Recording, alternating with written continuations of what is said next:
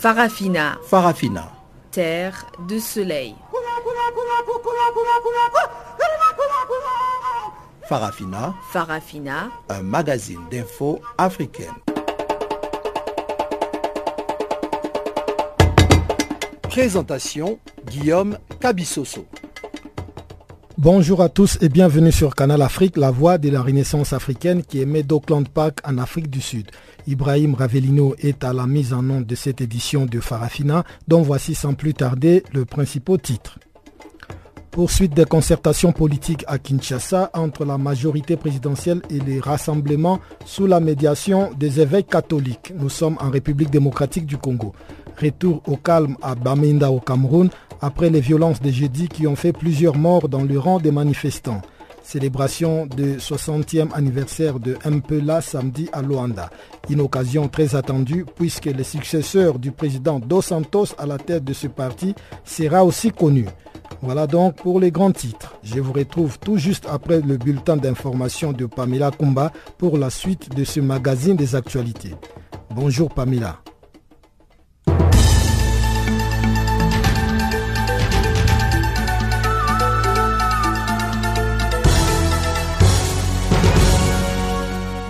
Merci Guillaume, bonjour à tous. Commençons au Ghana où les résultats de la présidentielle du 7 décembre dernier devraient tomber ce week-end. Mais déjà, les résultats provisoires placent en tête l'opposant Nana Akufo-Addo. Le candidat du principal parti de l'opposition ghanéenne, New Patriotic Party, conserve une avance assez considérable sur son adversaire, le président sortant John Mahama du parti NDC au pouvoir. Selon la Commission nationale électorale qui pourrait livrer les résultats définitifs dans les prochaines heures, sur un total de 10 millions de voix, Nana Akufo-Addo a recueilli 5 272 633 voix contre 4 213 710 pour John Mahama. Avec la présidentielle de 2016, c'est la troisième fois que Nana Akufo-Addo tente sa chance et ses partisans l'ont même déjà déclaré vainqueur vu la longueur d'avance qu'il a dans les résultats provisoires.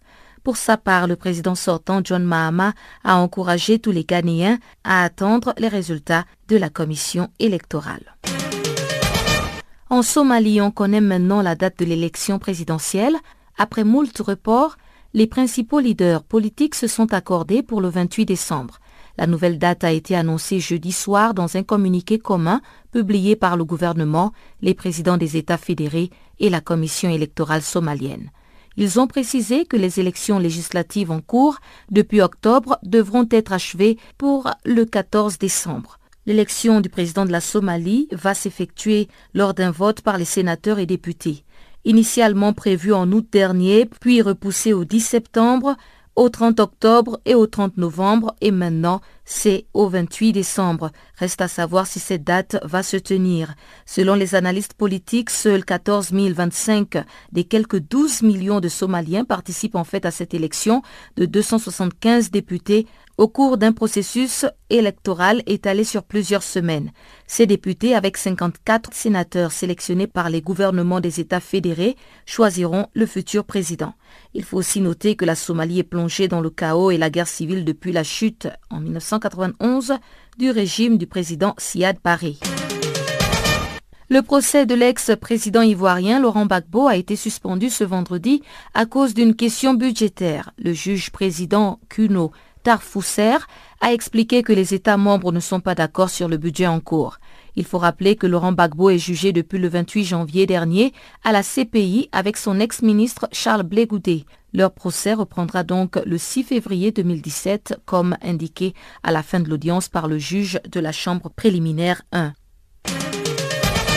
Et toujours dans le secteur judiciaire, le procès de l'ex-chef de la junte malienne a aussi été renvoyé à février 2017.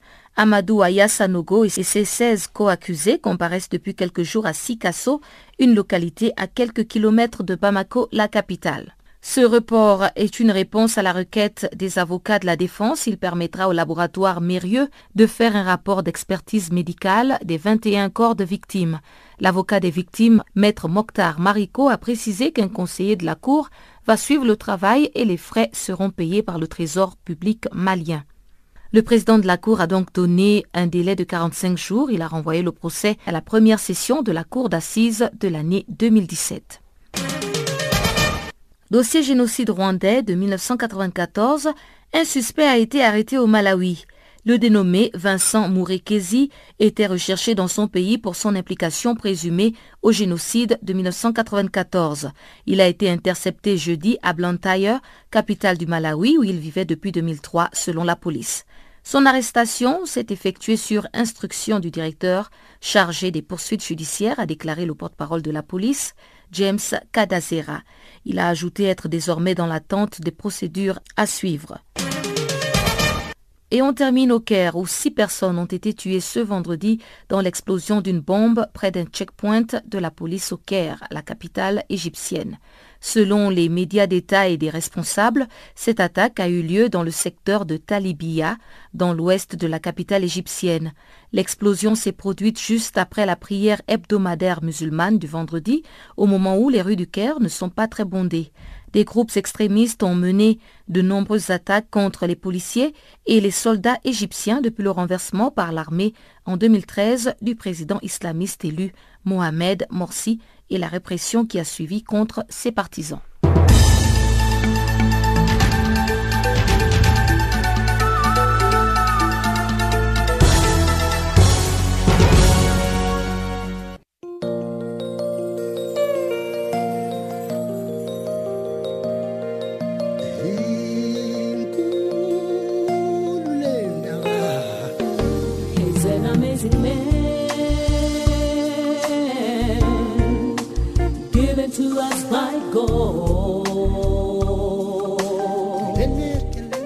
Channel Africa, la voix de la Renaissance africaine.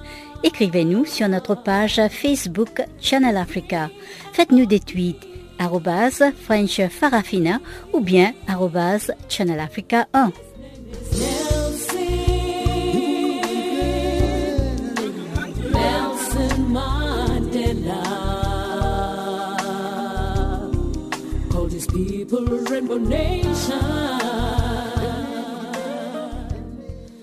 À l'ouverture de ces magazines des actualités, la République démocratique du Congo avec la conférence épiscopale nationale du Congo qui appelle les acteurs politiques de ce pays à œuvrer rapidement pour la réconciliation afin de permettre l'organisation de bonnes élections et ainsi faciliter une alternance politique apaisée. L'appel est survenu au moment où un nouveau dialogue a été ouvert jeudi à Kinshasa pour permettre aux acteurs politiques et sociaux ayant participé au dialogue d'octobre dernier et ceux qui l'avaient boycotté d'aplanir leurs divergences avant le 19 décembre prochain, date de l'expiration du mandat constitutionnel du président Joseph Kabila. Jean-Noël Bamouinze nous appelle de Kinshasa. Ils sont seulement au nombre de 30 les délégués qui prennent part à ce nouveau dialogue dont les travaux ont été ouverts jeudi ici à Kinshasa, bien sûr, sous la médiation de la CINCO, la conférence nationale épiscopale du Congo. Les participants à ce dialogue direct viennent effectivement de la majorité présidentielle, du rassemblement de l'opposition dirigé par l'opposant historique Étienne Tshisekedi, de l'opposition ayant pris part au dialogue d'octobre dernier et de la société civile. Après les récentes consultations avec les parties prenantes, la CENCO a noté justement certaines divergences que les acteurs politiques doivent aplanir avant le 19 décembre, date prévue par la Constitution pour la fin du dernier mandat du président Joseph Kabila.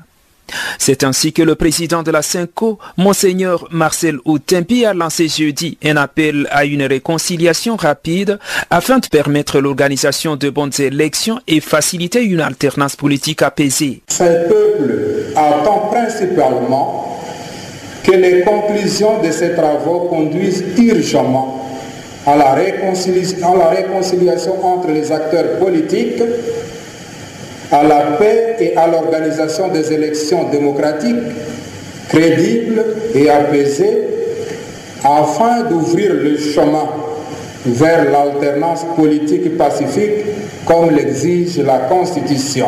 Les travaux du dialogue direct entre les acteurs qui ont pris part au dialogue conclu en octobre dernier et ceux qui l'avaient boycotté doivent durer trois jours et aboutir à un accord avant le 19 décembre.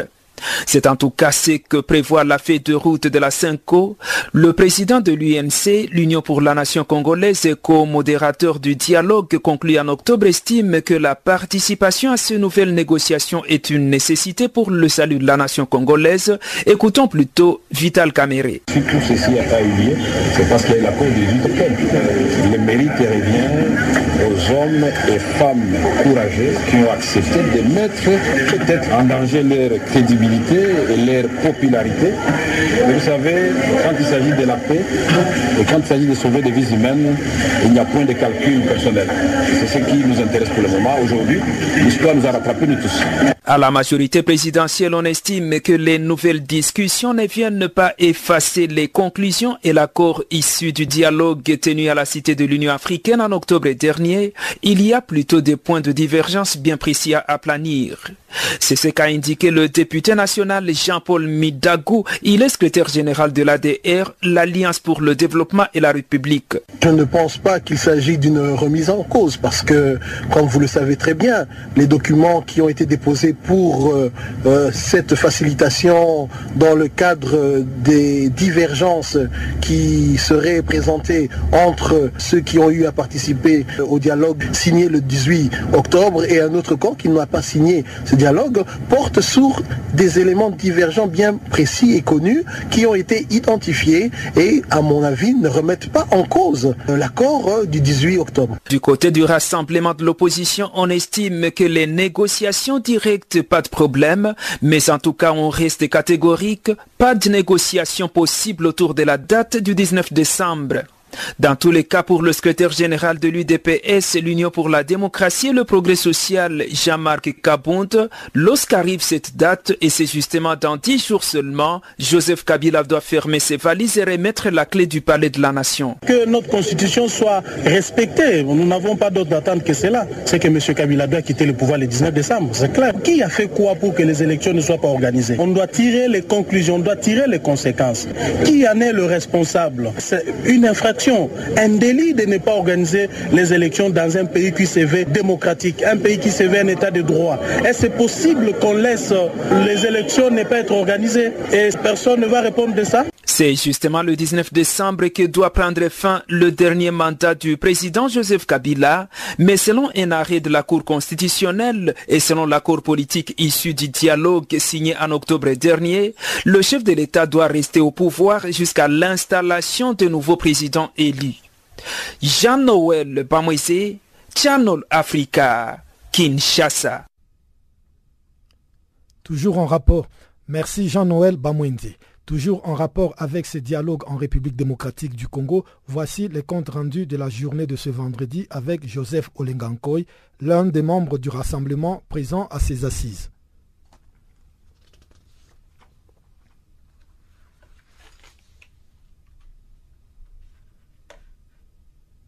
Non, les comptes rendus, ça serait difficile pour moi. Mais je, les grandes lignes, nous sommes partis pour des négociations politiques. Comme vous le savez, le mandat de Kabila se termine le 19 décembre de cette année. Donc, dans deux semaines. Même pas. Donc, c'est comme ça que nous sommes sur la présidence ou la modération de l'épiscopat catholique nous sommes en train de voir. Donc la séance d'aujourd'hui était notamment pour la validation de mandat et on n'est pas entré vraiment dans les vif des sujets. Compte tenu du programme des prêtres qui sont partis, et qui devraient partir par la suite à la province de Mbandaka. Mbandaka, c'est vers la frontière avec euh, euh, le centre-Afrique. Donc, parce qu'il y a un évêque, un évêque qu'on devrait faire son investiture aujourd'hui. Donc, euh, la séance va reprendre pour le mardi euh, prochain. Donc, mais par tout ça, les gens peuvent penser que non, c'est une stratégie pour eux de nous amener à désannoncer la date de 19, mais ce que je peux vous réassurer est que notre peuple n'est pas bête. Nous, les acteurs qui ont eu le mandat d'y aller dans on n'est pas bête non plus. Moi, je crois que Ici, c'est une question. En une journée, à une demi-heure, c'est question d'une volonté politique. On va tout terminer pour que notre peuple arrive à accéder dans ce droit de bonheur, de la paix et de la non-violence. Voilà ce que je peux vous dire à ce stade.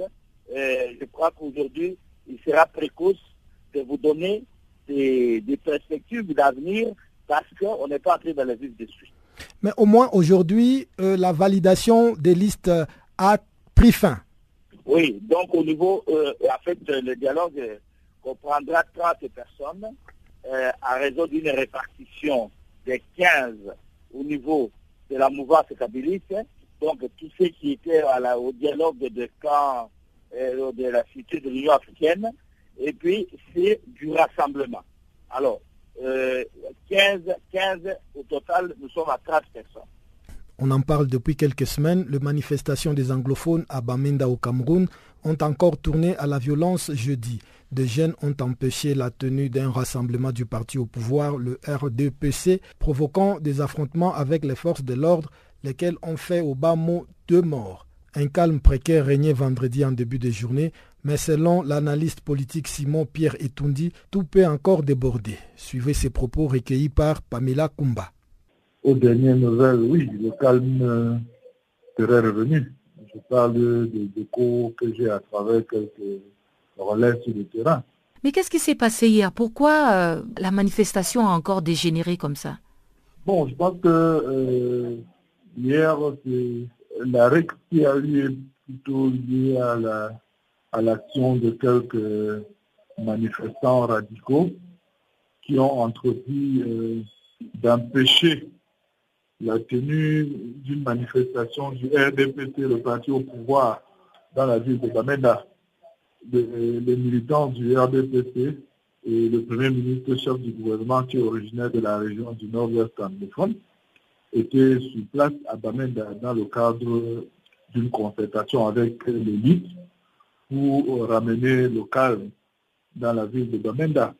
Mais alors que ces gens s'apprêtaient à tenir un, meeting, dit meeting de la paix et l'apaisement, certains manifestants radicaux ont décidé euh, de saboter cette euh, manifestation-là, ont, interdit et s'en sont pris violemment à certaines autorités même. Et la réaction du gouvernement et des forces de l'ordre a été vive. C'est ce qui a entraîné les dégâts dont on a eu écho, jusqu'à entraîner la mort malheureux Camerounais. Et pour la journée de demain, il y a encore des manifestations qui sont prévues ou bien on peut s'attendre euh, à une accalmie totale? Donc, euh, on ne peut pas euh, décréter qu'il n'y ait pas de... Une chose est certaine, lors de la journée d'hier, on a atteint une situation, j'allais dire, critique. Les manifestations étaient suffisamment violentes et il y a eu des actes de rébellion manifestes vis-à-vis de l'autorité publique. Et on peut donc imaginer que euh, le gouvernement ne peut pas euh, laisser prospérer ce genre de, choses. C'est mon avis personnel. Je suppose que euh, à l'avenir, au moins dans les jours d'avenir, il ne saurait plus y avoir de manifestations violentes autorisées dans la ville de, de Bamenda. Je pense que le gouvernement camerounais va prendre des mesures fortes pour essayer de circonscrire le cœur de la, des revendications et faire régner l'ordre dans la ville de Bamenda. Parce qu'il se trouve aujourd'hui que les, Camerounais sont menacés dans la ville de Bamenda juste sur le simple peut-être qui sont des, des francophones qui ne sont pas originaires euh, de la région du nord-ouest. Et euh, le gouvernement ne peut pas tolérer que ce genre de situation euh, prospère. Donc, je suppose que dans les jours à venir, euh, il y aura un déploiement conséquent des forces de maintien de l'ordre et que les manifestants vont trouver une réponse adéquate à tous les actes qu'ils pourraient poser. Donc ça veut dire que euh, en ce moment, il n'y a plus de dialogue, il n'y a plus aucun dialogue entre les anglophones et le gouvernement, si ce n'est à travers ces manifestations euh, qu'on a observées quand même pendant toute la semaine. Pamela, il faut bien dire quelque chose. Il y a une dérive par rapport à la manifestation initiale. On en avait déjà parlé il y a quelques jours, que c'est parti d'une revendication justifiée même d'ailleurs des pratiquants du droit et, des enseignants, mais qui a été récupérée par des badauds au nom de, de pseudo euh, souvenirs de l'époque coloniale où on avait promis aux, Camerounais parlant anglais et tout, et tout, et tout, et qui qu'ils sont marginalisés. Mais euh, aujourd'hui, on ne veut pas dire que les fils du, dialogue soient rompus. Le gouvernement, il n'y a pas un gouvernement francophone au Cameroun, il y a un gouvernement du Cameroun qui est constitué d'anglophones et de francophones. Le Premier ministre chef du gouvernement est anglophone.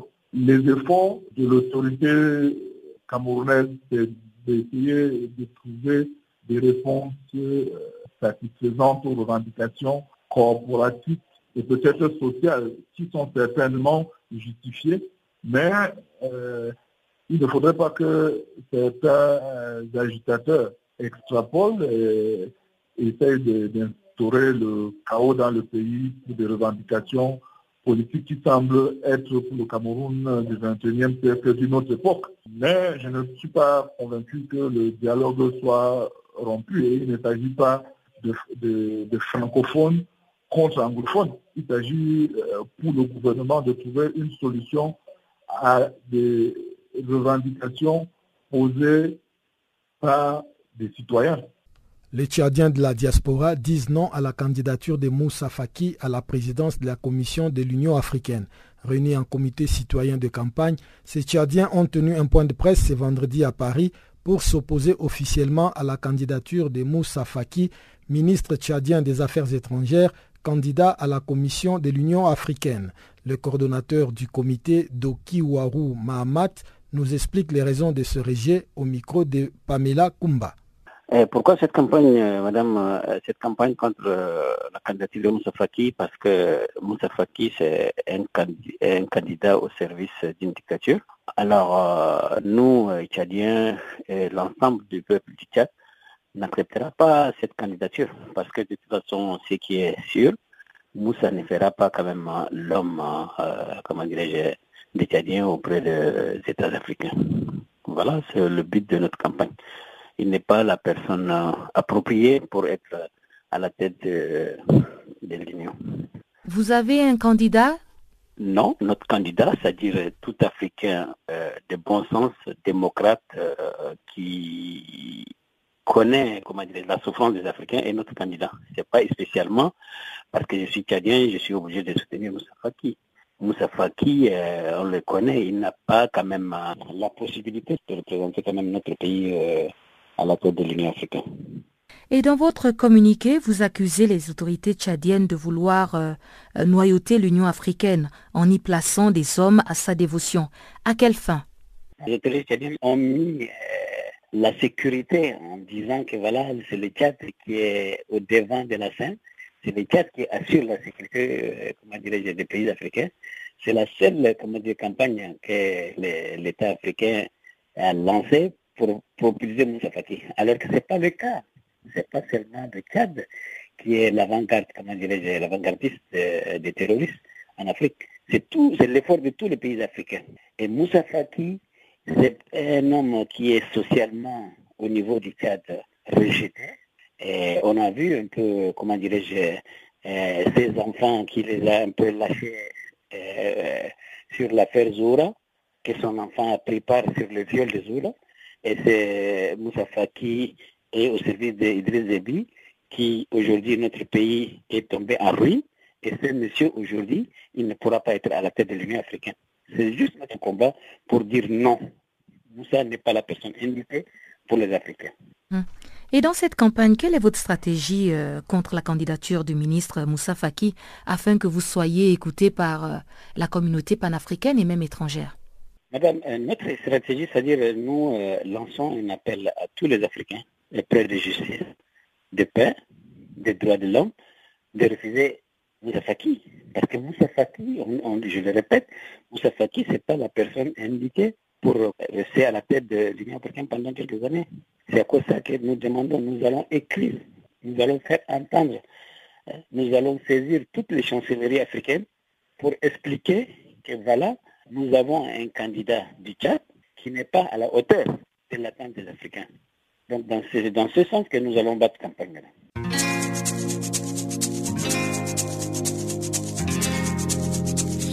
Vous écoutez Farafina, un programme en français sur Canal Afrique émettant de Johannesburg. Pour vos réactions à nos émissions, écrivez-nous soit à l'adresse électronique suivante farafina.channelafrica ou envoyez-nous un SMS au numéro qui suit. 00 27 833 81 56 59.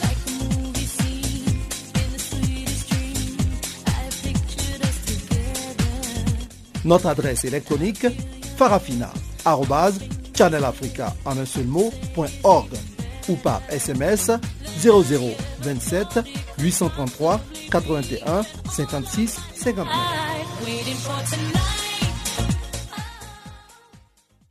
Sortons un peu du cadre purement politique pour aller jeter un coup d'œil sur ce qui fait l'actualité dans le monde économique. Voici donc Chanceline Louraquois dans la page économique de ces magazines des actualités.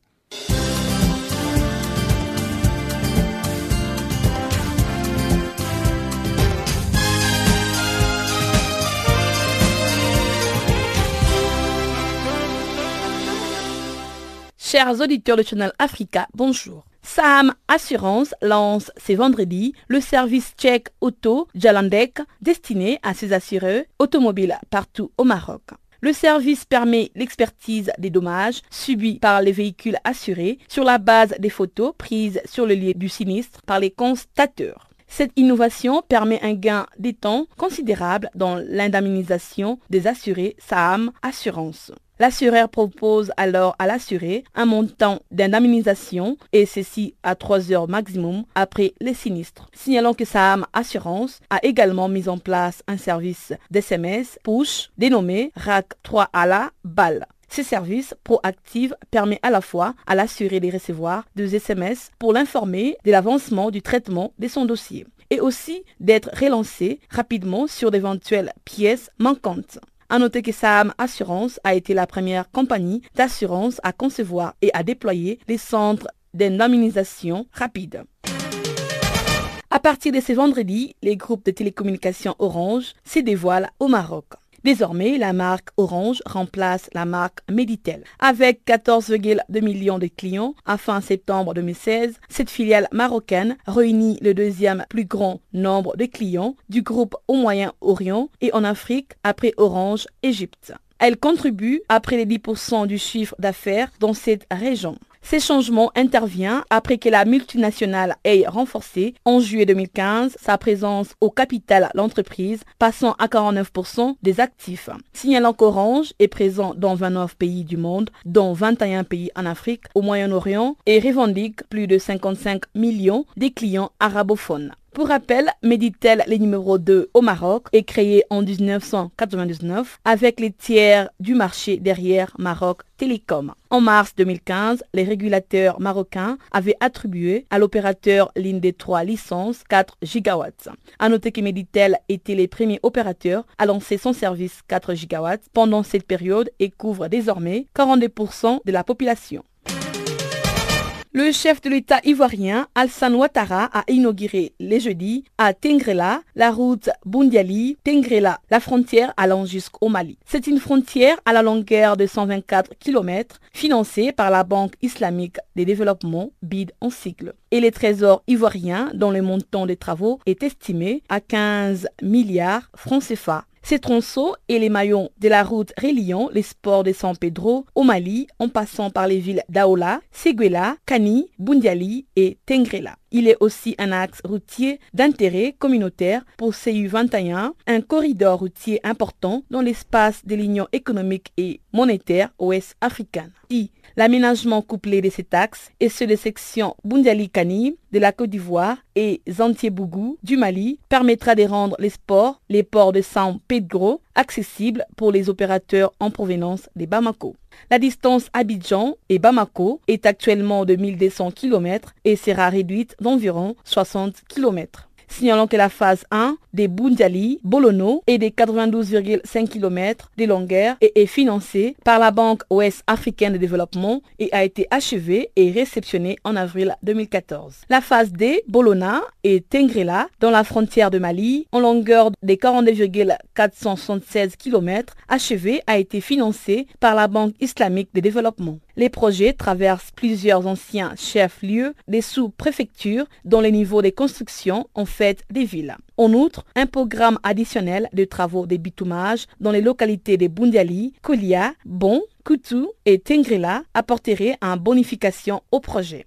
De même, un programme d'aménagement visant la maîtrise de l'eau, profitant de la présence d'un matériel important, des terrassements, sera un appui important pour l'agriculture et l'élevage. Bref, l'aménagement des voies des raccordements des chefs-lieux des sous-préfectures à la route Bitumé sera un atout majeur pour la zone du projet.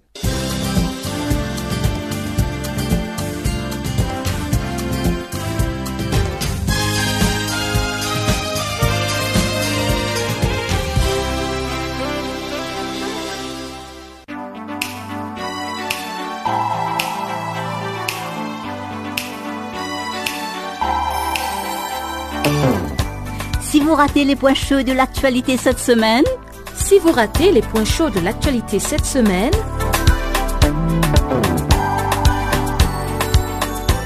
eh bien, sans plus tarder, suivez la revue des actualités de la semaine sur Channel Africa, la voix de la Renaissance africaine.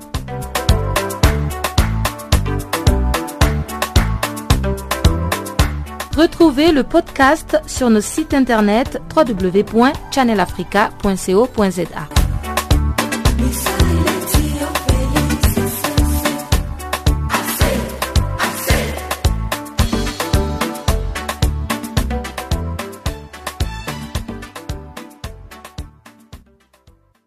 Au Mali, les procès du chef de l'ex-junte Amadou Sanogo, poursuivi pour implication dans l'assassinat d'une vingtaine de soldats en 2012, a été renvoyé jeudi à 2017.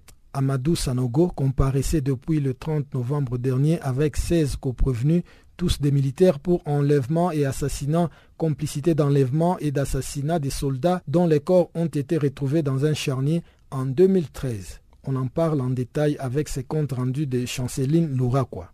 Selon un des avocats des partis civils, ces procès, qui s'est déroulé devant une cour d'assises à Sikasso, à environ 380 km au sud de Bamako, a été renvoyé à la prochaine session en 2017 et les accusés restent en détention puisque la Cour a rejeté la demande de liberté provisoire des accusés.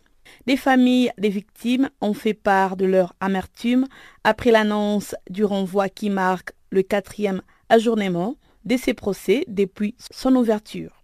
Durant les audiences, la défense a soulevé plusieurs exceptions des procédures contestant notamment la compétence de la Cour pour juger des militaires et dénonçant des problèmes liés au délai des citations des accusés, a indiqué l'avocat des partis civils sous couvert d'anonymat.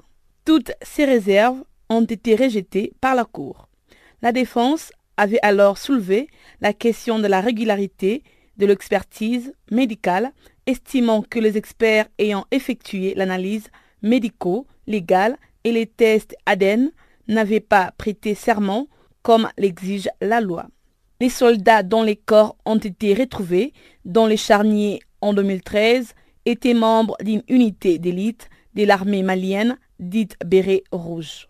Opposé au putsch de mars 2012, conduit par Amadou Sanogo, alors obscur capitaine de l'armée, qui a renversé le président Amadou Toumani Touré, les bérets rouges avaient vainement tenté un contre-coup d'État un mois plus tard, avant d'être pourchassés par le puchiste. Les coups d'État a précipité la déroute de l'armée face à la rébellion Touareg et au groupe djihadiste dans le nord du Mali, vaste région ayant été contrôlée depuis de mars en avril 2012 jusqu'à janvier 2013 par des groupes liés à Al-Qaïda. Ces groupes djihadistes ont ensuite été dispersés et en grande partie chassés à la suite du lancement en janvier 2013 d'une intervention militaire internationale qui se poursuit actuellement. Mais des zones entières échappent encore au contrôle des forces maliennes et étrangères régulièrement visées par des attaques meurtrières. Depuis 2015, ces attaques se sont en outre étendues du nord à d'autres régions du pays. Rendons-nous maintenant en Angola où, sauf changement de dernière minute, le président José Eduardo Santos va confirmer samedi la fin de son règne controversé de 37 ans et introniser son très probable successeur qui ne devrait pas bouleverser la marche d'un pays en pleine crise économique. L'annonce le 2 décembre dernier de la retraite du chef de l'État fait la une de médias angolais depuis, mais le parti au pouvoir depuis 1975 est resté muet fidèle à son calendrier. Le MPLA officialisera donc samedi à l'occasion du 60e anniversaire de sa création que José Eduardo Santos, 74 ans, ne va pas briguer de nouveaux mandats lors des élections générales de 2017 et qu'il va céder sa place à la tête du parti à son actuel ministre de la Défense, Joao Lourenço, âgé de 62 ans. La constitution angolaise ne prévoit pas de scrutin présidentiel, mais précise que le poste de chef de l'État revient au chef du parti qui remporte les législatives. Selon toute vraisemblance, le général à la retraite Lourenço devrait donc succéder à José Eduardo Santos, un des plus anciens dirigeants africains en exercice après les élections d'août 2017. La nouvelle sortie de la réunion à huis clos du comité central du MPLA la semaine dernière n'a pas surpris outre mesure, Dos Santos avait lui-même annoncé en mars son intention de mettre fin à sa carrière politique. Après les années de faste du boom pétrolier, l'Angola, qui est l'un des pays les plus pauvres du monde, subit de plein fouet depuis deux ans les effets de la chute prolongée des cours de l'or noir. Comme un symbole de ces difficultés, la compagnie pétrolière nationale Sonangol a annoncé la semaine dernière qu'elle ne verserait pas cette année de dividendes à l'État. Une première pour la société principale pourvoyeuse des devises du pays, dirigée par la propre fille du chef de l'État, Isabelle dos Santos.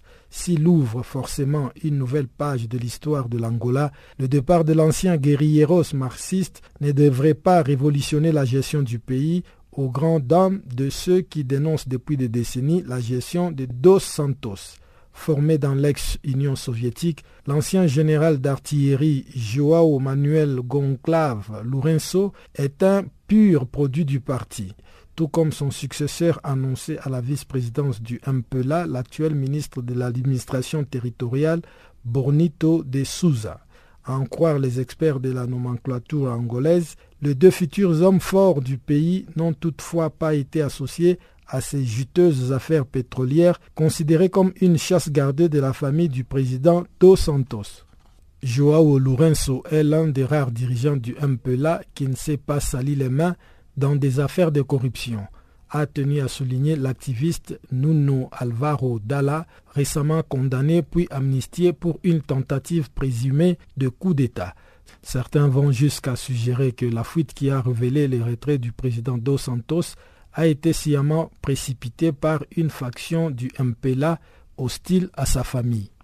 À un moment où le monde fait face à une crise humanitaire sans précédent, l'ONU et ses partenaires ont annoncé lundi avoir besoin de 22,2 milliards de dollars pour venir en aide à 93 millions de personnes parmi les plus pauvres et marginalisés en 2017. Cet appel des fonds humanitaires est l'aboutissement des efforts de centaines d'organisations humanitaires pour évaluer les besoins et décider des stratégies de réponse collective.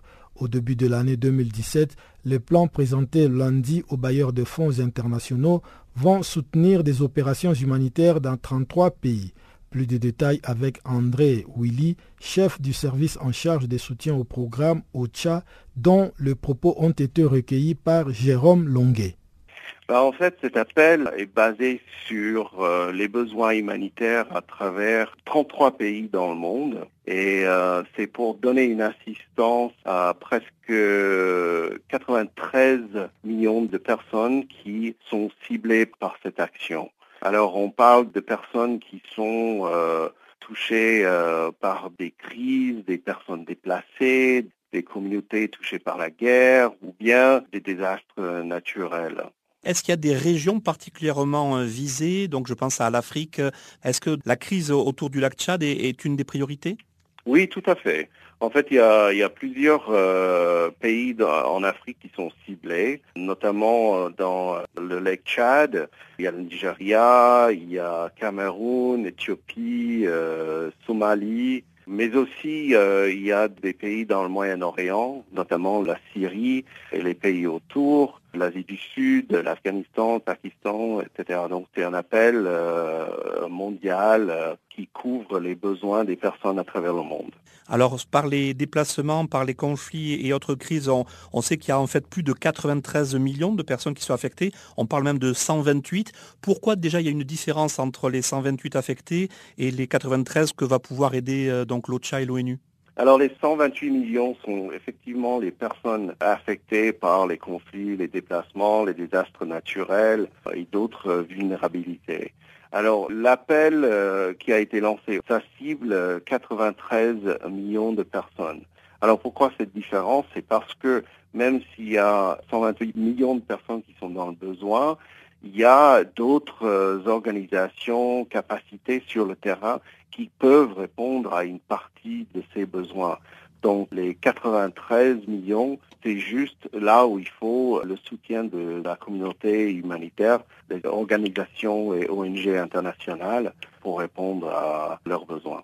Alors sans parler de routine ou de tradition, il y a quand même chaque année ces appels de fonds humanitaires et chaque année il y a le constat lorsqu'on arrive dans la mise en œuvre du fait que euh, ben, il y a une lassitude des donateurs, qu'il y a des appels qui sont lancés donc euh, cette année on le rappelle 22,2 milliards de dollars, mais qu'en fait souvent ces appels ne sont financés qu'à hauteur de la moitié, 40%, 30% et moins. Comment on, arrive au fil des ans à rattraper ce retard, à essayer de quand même de maintenir un niveau de motivation et donc de donation?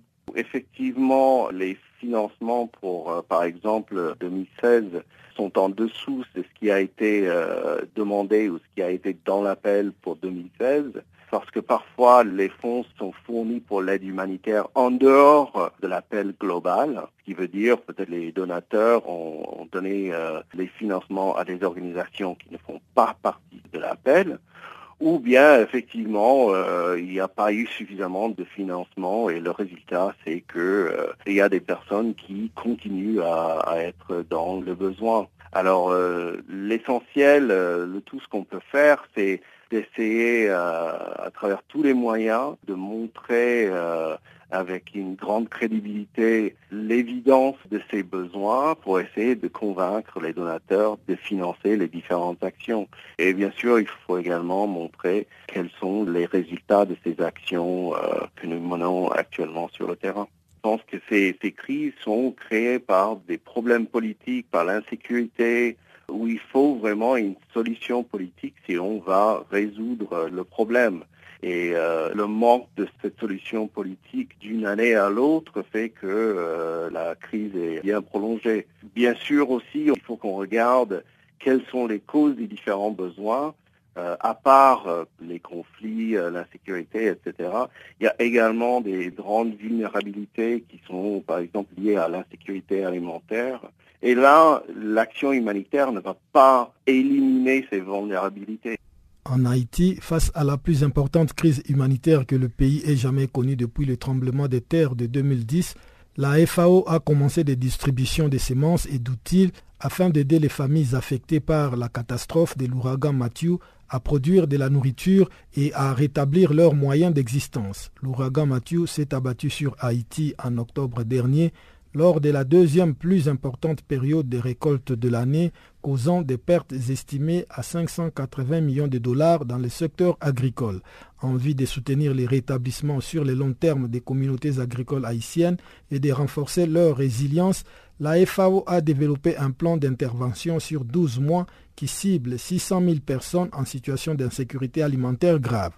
Suivant les explications de Patrick Jacquesson, chargé des programmes de résilience au sein de la division des urgences et de la réhabilitation à la FAO. Il est au micro de Florence Westergaard.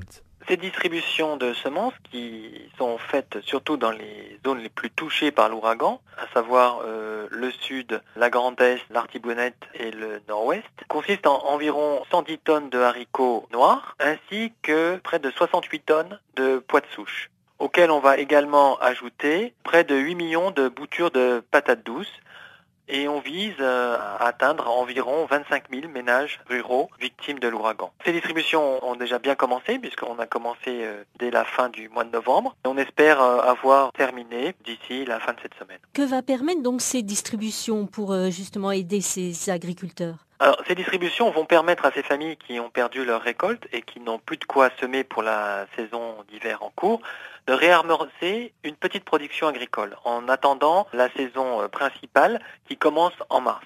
Donc en fait, c'est une distribution intermédiaire qui permet euh, aux familles en fait d'avoir du haricot et d'avoir du pois qui sert quand même à accommoder de nombreux plats. Alors les variétés que nous distribuons sont des variétés de cycle court, c'est-à-dire qu'on aura euh, des haricots et des pois d'ici deux mois et demi, et ce sont des variétés à très bon rendement, puisque en fait avec euh, un kilo de semences de haricots plantés, on aura 10 kilos de haricots et avec euh, un kilo de semences de pois souches, on aura à peu près 12 kilos de pois. Donc l'objectif de tout ça, c'est de permettre aux ménages euh, d'améliorer leur sécurité alimentaire sur ces euh, prochains trois mois.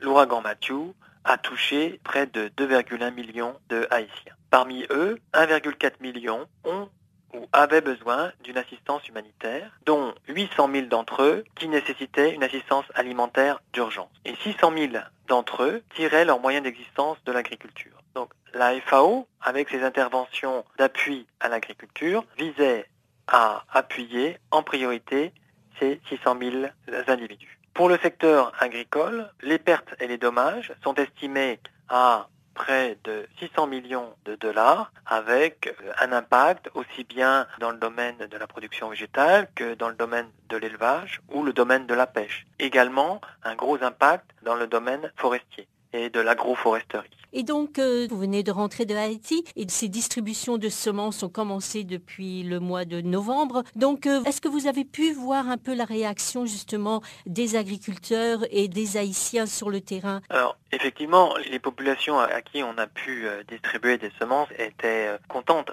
Ce n'est toutefois qu'une goutte d'eau dans un océan et beaucoup reste à faire. Pour relancer le secteur agricole en Haïti, il faut beaucoup plus d'interventions. Il faut en particulier travailler sur la réhabilitation des Il faut travailler sur la prochaine saison du mois de mars qui va nécessiter euh, une fois de plus de grandes distributions d'intrants agricoles. Travailler sur la relance de la filière des semences travailler en appui au secteur de l'élevage et, de la pêche. Travailler aussi sur la filière bois. Qu'est-ce qu'on peut faire de tout le bois qui a été détruit par cette tempête? Comment l'exploiter au mieux pour faire en sorte que les populations affectées en bénéficient? Donc encore, même si les populations euh, reçoivent euh, une aide, il y a énormément encore à, faire et donc euh, on doit rester mobilisé et on doit s'assurer que la communauté internationale n'oublie pas ces populations et répondre présent à l'appel humanitaire qui va être lancé d'ici quelques jours pour la période de 2017. Oui, et Haïti a encore besoin énormément de l'appui international.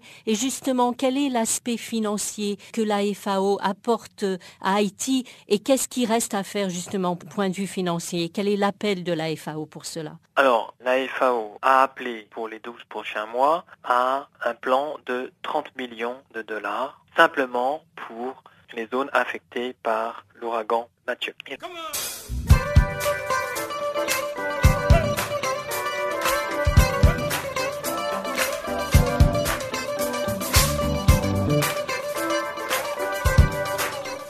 Farafina, votre rendez-vous hebdomadaire sur Channel Africa, la radio panafricaine. Farafina, votre programme des actualités en langue française sur Channel Africa.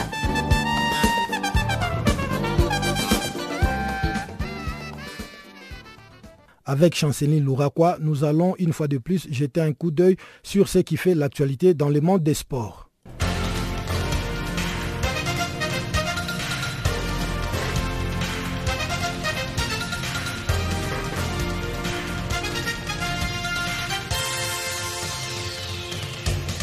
Bonjour chers auditeurs de Channel Africa. C'est vendredi 9 décembre 2016, ligne des compétitions phares des fédérations internationales d'athlétisme dénommée la Ligue des Diamants annonce le changement de son format à partir de la saison prochaine. Les athlètes devront ainsi engagé des points dans les 12 meetings sous label Ligue des Diamants pour tenter de se qualifier pour les deux finales prévues les 24 août 2017 à Zurich et les 1er septembre 2017 à Bruxelles qui serviront à déterminer les vainqueurs dans chacune des 32 disciplines de l'athlétisme. Au total, la dotation pour l'ensemble de la Ligue des Diamants s'élèvera à 3,2 millions de dollars, 50 000 pour l'athlète victorieux dans chacune des 32 disciplines. Rappelons qu'autrefois, chaque meeting de la Ligue des Diamants permettrait de gagner de points pour un classement par discipline, quel que soit le résultat obtenu en finale.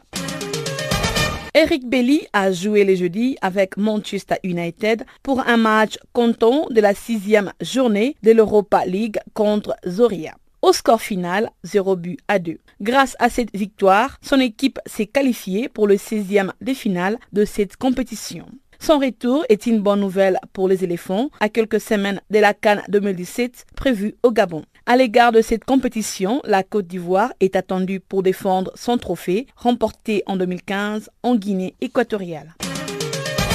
Sous les coups d'investigation de la commission d'éthique de la FIFA pour des malversations autour de l'organisation de matchs amicaux en Afrique du Sud en 2010, trois officiels africains viennent de connaître leur sort. Il s'agit de Kirsten Nematandani, ancien président de la SAFA, Fédération sud-africaine de football, de Jonathan Moussavengana, ancien responsable de la ZIFA, de la Fédération zimbabwéenne de football, et Bana Chanile, ancien sélectionneur du Togo. Nematondi est suspendu pour 5 ans pour avoir violé les articles 13 des règles de conduite générale, l'article 15 des loyautés et l'article 18 d'obligation de déclaration, des coopérations et des rapports du code d'éthique de la FIFA. Pour leur part, Chanil et Moussa Vengana écopent d'une suspension à vie de toute activité liée au football pour avoir enfreint les articles 13 des règles de conduite générale et 21, alinéas 1 et 3 des corruptions du code d'éthique de la FIFA. Les termes des sanctions de ces deux derniers ont été rendus publics pour avoir manqué de fournir des éléments dans le cadre de l'enquête de l'instance, notamment leur numéro de fax. Bref, ils ont tous été reconnus coupables d'avoir violé les règles éthiques à l'occasion de matchs internationaux amicaux disputés en Afrique du Sud en 2010.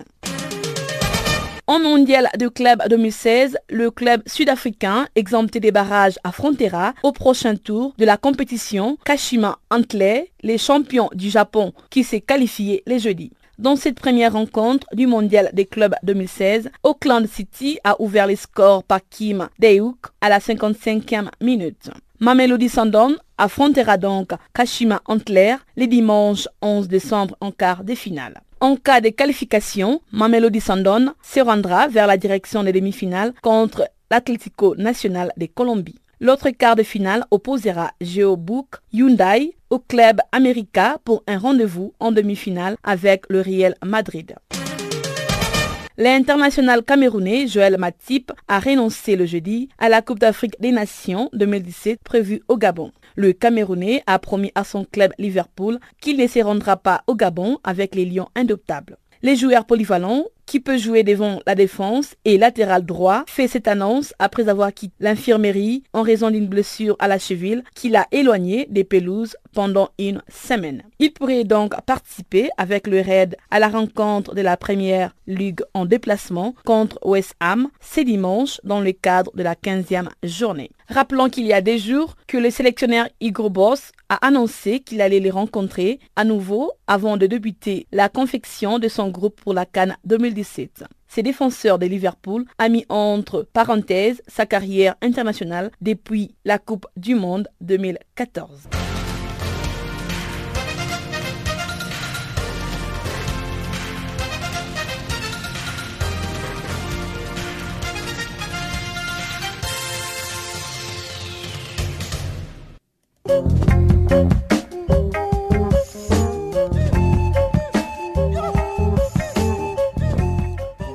Ainsi s'achève, mesdames, mesdemoiselles et messieurs, cette édition du magazine des actualités sur Canal Afrique. Avec vous, c'était Guillaume Cabissoso. Mesdames, mesdemoiselles et messieurs, merci de votre aimable fidélité. Le prochain rendez-vous est pris pour demain, même heure, même fréquence. Au revoir.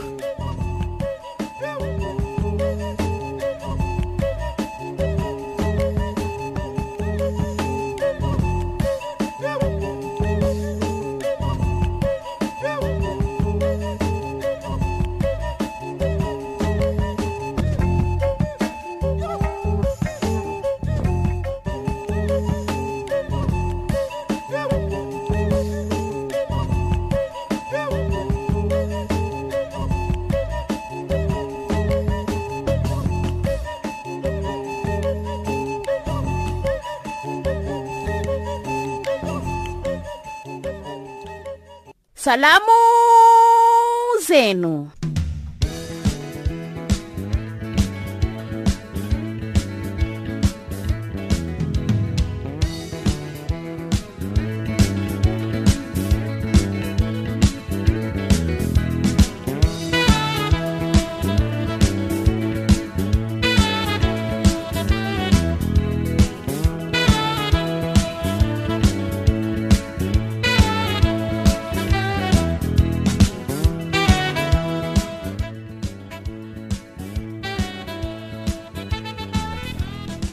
kutoka idhaa ya Kiswahili ya Channel Africa, sauti ya mzinduko wa Afrika.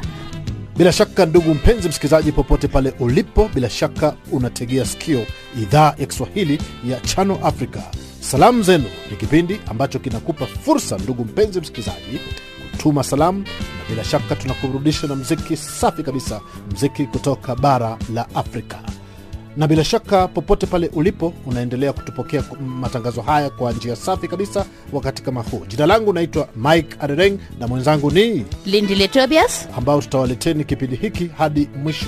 Ni kipindi ambacho bila shaka unaweza kushiriki hata kwa kutuma ujumbe mfupi wa SMS. Namba ya simu tutakupa baadaye. Karibu.